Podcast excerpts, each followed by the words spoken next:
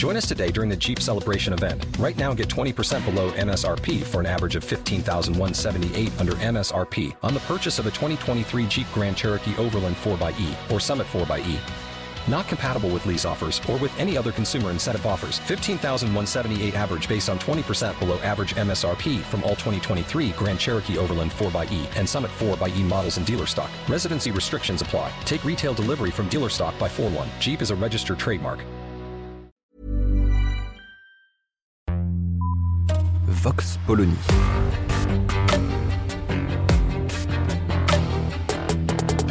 L'actualité vue par la directrice du magazine Marianne, Natacha Polony.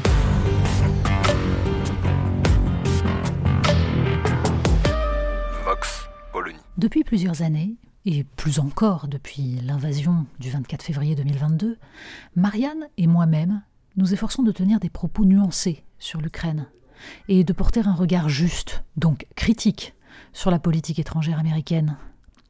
Pour cela, de nouveaux imbéciles, traduction approximative de l'anglais néocon, nous accusent d'être pro-russes.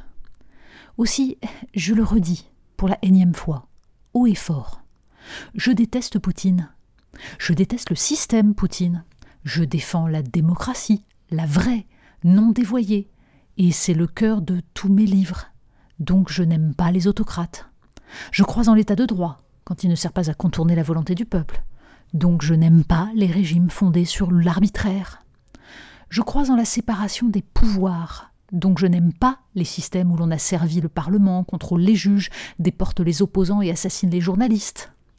Je crois au droit international et donc je déteste les pays qui envahissent les États souverains, mais aussi ceux qui provoquent ou soutiennent des coups d'État, qui bombardent des civils, engendrent mort et destruction. D'ailleurs, je le répète au cas où, je déteste Poutine. Je déteste le système Poutine, je défends la démocratie, donc je n'aime pas les autocrates.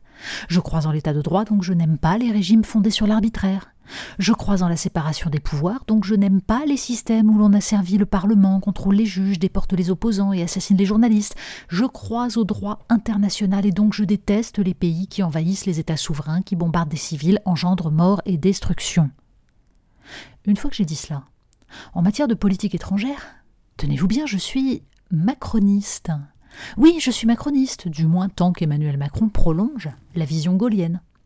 Quand il soutient l'Ukraine, tout en rappelant que la solution ne peut être que négociée, quand il envoie des armes sans pour autant faire sien l'agenda de Volodymyr Zelensky ou celui de Joe Biden, quand il s'oppose à l'introduction de deux paragraphes sur la Chine dans le rapport final d'un sommet de l'OTAN, quand il dénonce le risque de suivisme des Européens sur Taïwan et met en garde contre une accélération que l'agitation des démocrates américains fait craindre dans un contexte inflammable.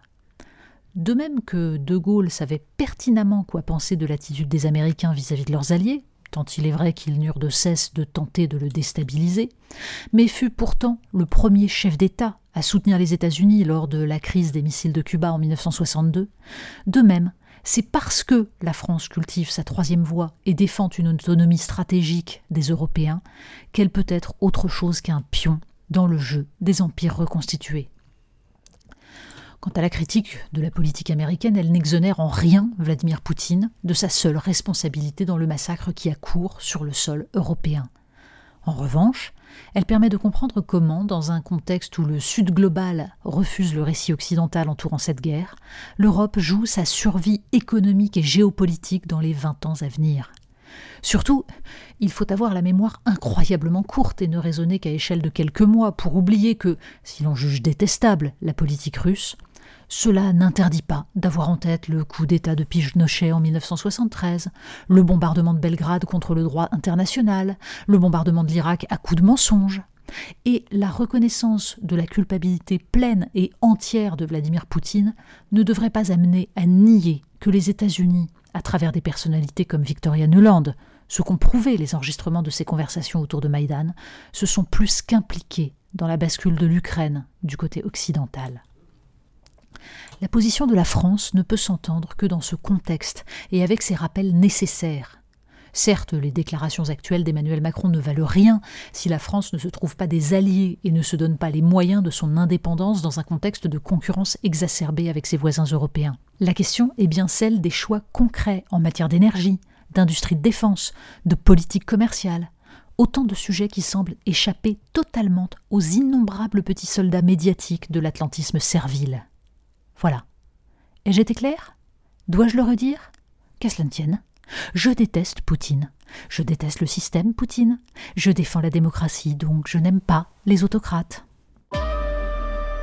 Vox Polony. Retrouvez tous les podcasts de Marianne sur les plateformes de streaming. Et puis les analyses, articles et entretiens de la rédaction sur marianne.net. Et surtout, n'hésitez pas à noter cet épisode et à nous laisser vos commentaires.